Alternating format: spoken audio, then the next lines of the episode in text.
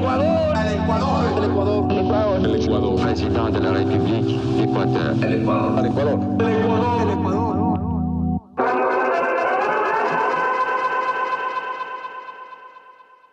Días. Buenas tardes. O buenas noches. Depende mucho del uso horario en el que nos estés escuchando. Bienvenidos a la sesión número 30 de la historia con Wi-Fi. Mi nombre es Johnny Manrique. Mi nombre es Leonardo Waldo. Y el día de hoy venimos mejor que un concierto, mejor que un festival, a hablarte de un gobierno que quizás no tuvo muchas luces a su alrededor, pero sin embargo nos dejó una historia fascinante. Leonardo, ¿de qué vamos a hablar hoy día? El día de hoy hablaremos de un presidente que no duró mucho tiempo en el poder y quizás no sea el más recordado en la historia de la República del Ecuador, pero es imposible no hacer similitudes con la situación que vive actualmente el presidente Guillermo Lazo.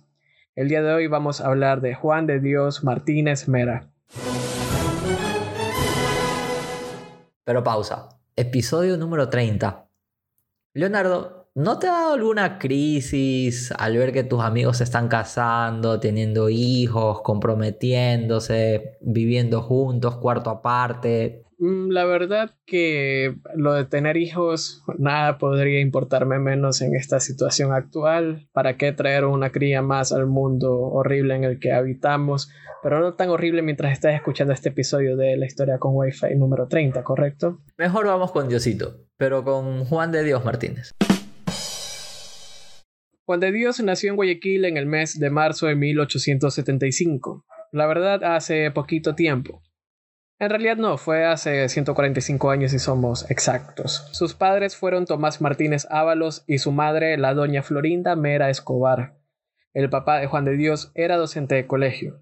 Él se comprometió a enseñar gratuitamente a los alumnos que llegaran a quinto año y que ya no quisieran estudiar, porque para él, y cito, cuando se acaben los tontos, se acabarán los pillos. Bajo esta premisa sabemos que Juan de Dios fue un buen estudiante porque si no, pues ¿para qué regresar a la casa? Juan de Dios estudió en el Colegio San Vicente del Guayas. Entró a estudiar medicina en la Universidad de Guayaquil, pero luego de un año dijo que la sangre y las suturas no eran lo suyo, así que se cambió de facultad para estudiar jurisprudencia o derecho. Martínez Mera encontró su lineamiento político en el Partido Liberal, uniéndose a la acción de la Revolución Liberal liderada por Eloy Alfaro en el año 1895. Ya, pero estamos hablando de Eloy Alfaro, no de este Alfaro. Porque nadie creía en Ecuador y hoy Ecuador está de pie. Hoy Ecuador dice presente al mundo. Claramente ambos tienen sentimientos muy fervientes sobre este querido país pero me parece súper interesante que ya en un ámbito universitario entras en un escenario político. Sí, porque estamos hablando de que él apenas tenía 20 años en el momento de que se da la lucha de la revolución liberal. Pero ¿qué pasa después, Johnny, con Juan de Dios? Pues bueno, a los 27 años fue vicerrector del colegio Vicente Rocafuerte en Guayaquil. Además, fue tesorero de Hacienda del Guayas e incluso capitán del batallón Patria durante el conflicto de Ecuador y Perú de 1910. A los 27 años, vicerrector.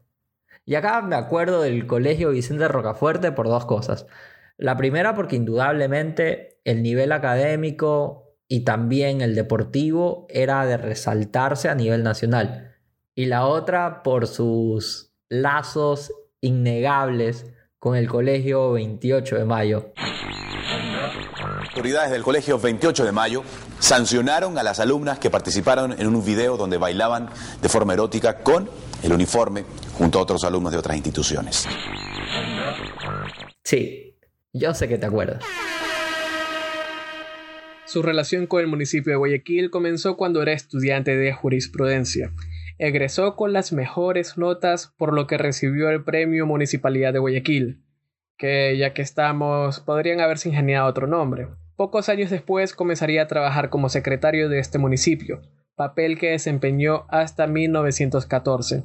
No creo que le hayan regalado una tablet por ser mejor estudiante o algo por el estilo. No sé si fue hacer campaña política o control electoral en las elecciones de León Febres Cordero, Jaime Neboto, Cinta Viteri. ¿Tú crees que en la época también el Partido Social Cristiano dominaba el sillón del Medo? ¿Tú crees que Juan de Dios hubiese comprado, qué sé yo, 40 hectáreas de terrenos en las periferias de un próximo nuevo aeropuerto o algo por el estilo? No sé, digo yo. No lo sé. Lo que sí sabemos es que fue diputado por la provincia del Guayas y presidente de la Cámara de Diputados. Además, gerente de la Compañía Ecuatoriana de Estancos. Y en el año de 1929, el presidente Isidro Ayora lo nombra como ministro de Hacienda. ¿Qué es eso de ministro de Hacienda? Hacienda, bueno, Hacienda podría ser un Frankenstein entre el SRI, la CFN, el Ministerio de Finanzas, el Ministerio de Economía y quizás algo de productividad. Y bueno, en toda esta mezcla, ¿le fue o no le fue bien? ¿Le fue súper bien o más o menos? Se estableció en ese ministerio durante muchísimos años, así como nuestra querida Yvonne Bucky en Estados Unidos. Pues la verdad es que no. Duró muy pocos meses, ya que tuvo enormes desacuerdos con Ayora y esto provocó su renuncia y su retorno inmediato a la ciudad de Guayaquil. Luego de varios años llegan nuevas elecciones de presidente para la República del Ecuador. Tres candidatos principales destacaron en estas votaciones del año 1932. Pablo Aníbal Vela, quien se postuló como independiente. Uf, ya me imagino esa campaña política.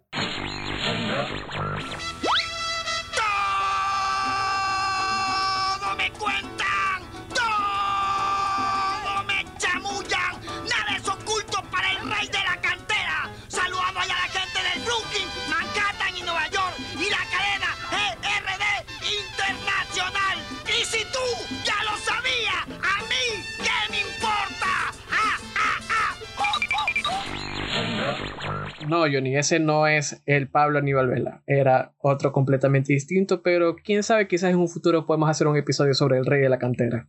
Por otro lado, también estaba Manuel Sotomayor, quien se postuló para el Partido Conservador, y Juan de Dios Martínez Mera, quien, como ya sabíamos que era liberal, se postuló por el Partido Liberalismo Radical. Recordemos que 1932 era un año en medio de una época complicada. La inflación producida por la caída de la bolsa de valores años atrás en Estados Unidos, la reciente Primera Guerra Mundial y el desempleo azotaban a todo el mundo. Así que ni hablemos de Ecuador. Juan de Dios Martínez Mera gana las elecciones cómodamente, por lo que asume el mandato del país el 5 de diciembre del 1932 al frente de un estado que se caía a pedazos. ¿Por qué Ecuador siempre está en crisis? O sea, pasas una gran depresión, conflictos internacionales y elecciones nuevas. ¿Qué estamos en las elecciones Arauz, Lazo en 2021 o realmente era 1932? Es difícil saberlo, creo que lo único que podemos diferenciar entre 1932 y 2022 es que en esa época Ecuador tenía más terreno en la Amazonía. Este es un flashback para que vayan a escuchar el episodio número 2 de la historia con Wi-Fi. Fin del espacio publicitario. Retomamos nuestra programación habitual. Ahora imagina agarrar esa papa caliente. Así como decía Lenin Moreno, la mesa no estaba servida. Y no fue para nada fácil el rol que tenía que cumplir Juan de Dios Martínez Mera, ya que desde el primer día sus opositores le harían la gestión imposible. Desde las calles, la opinión pública y posteriormente en el Congreso del país. El 10 de agosto de 1933, primer grito de independencia, se instala el legislativo, con José Vicente Trujillo asumiendo el liderazgo de la Cámara de Senadores y con un tal José María Velasco Ibarra al mando de la Cámara de Diputados. Desde ese día, todo se fue al diablo. Los opositores acusaban al gobierno de Martínez Mera de absolutamente todo. Corrupción, ineptitud, cruceteársele con el amigo, no cobrar las deudas, adquirir con sobreprecios barriles de petróleo, falta de obras, ahondaron en el problema de desempleo como su escudo máximo. Y todos sabemos que una ciudadanía que no encuentra camello aceptará cualquier explicación que le indique cuál es el problema. ¿Y el problema? Bueno, según los grupos de interés, era Martínez Mera. Julio Troncoso en su texto Odio y Sangre describe el alcance de la crisis institucional que tuvo que vivir Juan de Dios. En él, él dice lo siguiente. Por dos ocasiones se le insinuó la renuncia de su alto cargo, que el presidente la rechazó por decoro personal y por no ser de injerencia del poder legislativo tales sugestiones. Entonces el Congreso escogió el camino del boche diario, los votos de censura contra los ministros de Estado, ya individual, ya también colectivamente. El Congreso daba el voto de censura contra los ministros y al día siguiente el presidente designaba otros ministros, flores de un día para caer en la tarde siguiente. Era jueguito del quita y pon entre dos poderes en pugna con escándalo y vergüenza continental. Y como lo menciona Julio Troncoso, la situación era caótica. Tan caótica que Martínez Mera tuvo que sustituir cerca de siete gabinetes. Un número bastante importante. Ahora, no sé cómo el presidente actual habría llevado esta situación. Dada la negativa de la Asamblea para tratar la ley de inversiones, más bien archivar la ley de inversiones, no tratar la ley de seguridad y uso progresivo de la fuerza, y ya se estaba hablando de una muerte cruzada. O también otra salida que podría haber tenido Juan de Dios era, tal y como lo hizo en su momento Alfredo Palacio entre 2005 y 2006, gobernar a punta de decreto ya que el Congreso no le dejaba pasar absolutamente nada de lo que él proponía según el reglamento normal. Porque al final del día, entre el poder legislativo, el poder ejecutivo, hay algo en común. Y este hiperpresidencialismo también conlleva lo que está sucediendo en El Salvador actualmente. ¿Quién iba a pensar que los que se actaban de tener el control y de tener el poder en nuestro país ahora se esconden como ratas, literalmente?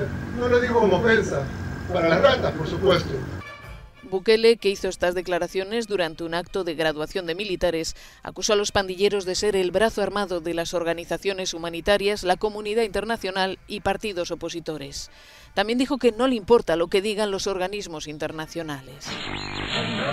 Si Juan de Dios quería extender su mandato, quizás acabarlo, quizás llegar siquiera a la mitad de la presidencia, de su periodo de presidente, él lo que tendría que haber hecho es lo que se hace hoy en día, sentarse a negociar. Quizás no repartiendo ministerios o empresas públicas, pero sí sentándose a dialogar para llegar a pactos con la oposición. En una de esas ocasiones, representantes de la oposición se acercaron para hacerles llegar sus peticiones de manera escrita. El diputado Manuel Cueva reconoció que Juan de Dios, al leer la carta, les respondió lo siguiente. Porque los representantes hoy día en el gobierno están haciendo las cosas porque no quieren irse, porque no pueden irse, porque no les conviene irse, porque si se van, se van a la cárcel. Y esa es la realidad, porque no quieren irse. No, pero ese es Gustavo Nova. ¿Qué respondió Juan de Dios Martínez? Él respondió lo siguiente. No puedo en forma alguna acceder a los deseos del Congreso, no por afán de mando que no lo tengo, no por un orgullo malentendido que no cabe en mandatario alguno, sino porque mi deber es velar porque se conserven incólumes las atribuciones del Poder Ejecutivo. El Congreso se ha salido de la órbita de sus atribuciones. Acceder a lo que se me solicita sería sentar un antecedente funesto. Sería poner al Ejecutivo, responsable de acuerdo con la Constitución, a merced de un cuerpo legislativo sobre el cual no gravita responsabilidad alguna se alteraría sustancialmente toda estabilidad gubernativa. Bastaría en lo futuro de una minoría militante en el Congreso para crear todos los años una situación análoga a la presente. Eso bastó para que el Congreso le hiciera la cruz. O sea, se la tenían jurada. Velasco Ibarra instauró varias denuncias en contra de Martínez Mera y luego se propuso una moción para destituirlo de su cargo. Juan de Dios intentó defenderse de todas las acusaciones, pero el Congreso ya tenía lista su remoción del cargo. No sé si fue una incapacidad mental para gobernar, que seguramente lo veremos en otro episodio, pero este caso El 16 de octubre de 1933, 10 meses después de asumir la presidencia, Juan de Dios Martínez Mera era sacado de la presidencia. 10 meses. Duró menos que esa relación que pensabas que iba a ser eterna. Un día después, a través de diarios y las radios, Juan de Dios Martínez le habla al pueblo ecuatoriano. Ecuatorianos, al alejarme de la capital de la República, no penséis ni aun los que han sido mis gratuitos enemigos que llevo en mi pecho la más ligera huella de rencor. Nunca soñé, ni con el poder ni con la venganza. Sueño con la justicia. Me queda la satisfacción de que ni una lágrima se ha vertido por mi culpa, ni una gota de sangre ha salpicado mi ejercicio presidencial. Si horas de angustia no lo permita la fortuna, advienen a la República al replegaros sobre vosotros mismos. En el inviolable sagrario de la conciencia yo os aseguro que mientras más leales os mostréis con ella, más justificaréis mi conducta con vuestro despasionado veredicto. Por destruir a un hombre han destruido un principio. Los futuros presidentes o tienen que convertirse en instrumentos de la mayoría parlamentaria o pasará la historia con la corona de la destitución. Es que acá me imagino al chacal de sábado gigante.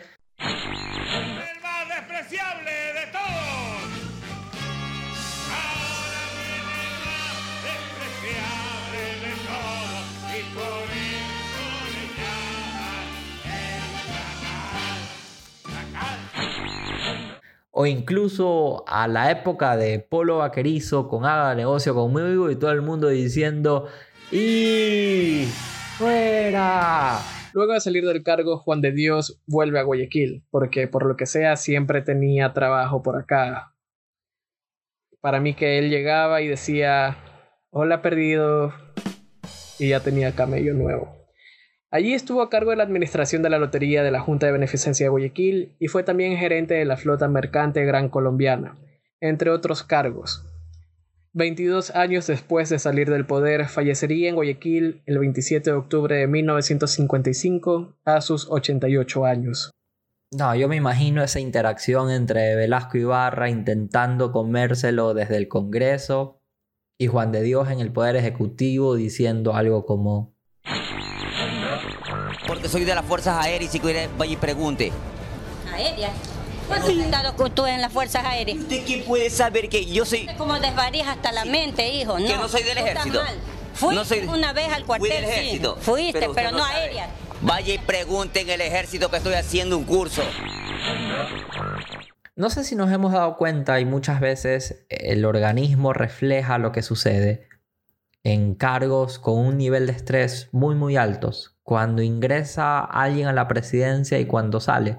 Las fotos de Obama cuando inicia su gobierno y cuando entrega el poder. La foto de Rafael Correa, un joven muy entusiasta y cuando años más tarde le entrega el poder a su sucesor.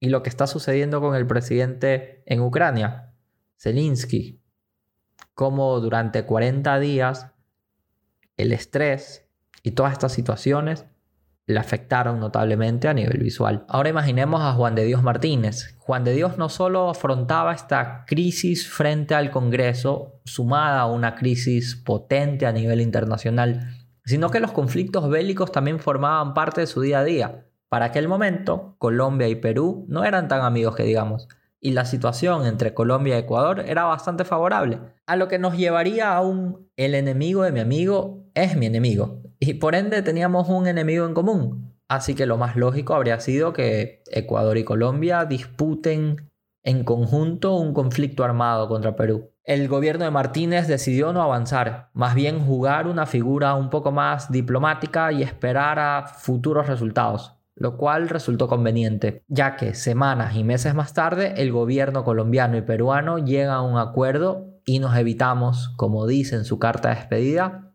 vidas y sangre derramada por gusto. Si tienes más comentarios, dudas o sugerencias respecto a este y otros episodios, déjanoslo saber en arroba la historia con wifi en Instagram y en TikTok. Además, también puedes escuchar nuestros episodios en Spotify, Apple Podcasts y YouTube. Mi nombre es Johnny Manrique. Mi nombre es Leonardo Waldo. Y nos encontramos en otro Remember histórico, quizás con el juego de mesa en mano, para recordar estos personajes que marcaron un hito en la historia del Ecuador. Ecuador, el Ecuador, el Ecuador, el Ecuador, el Ecuador, presidente de la República, Ecuador, el Ecuador, el Ecuador.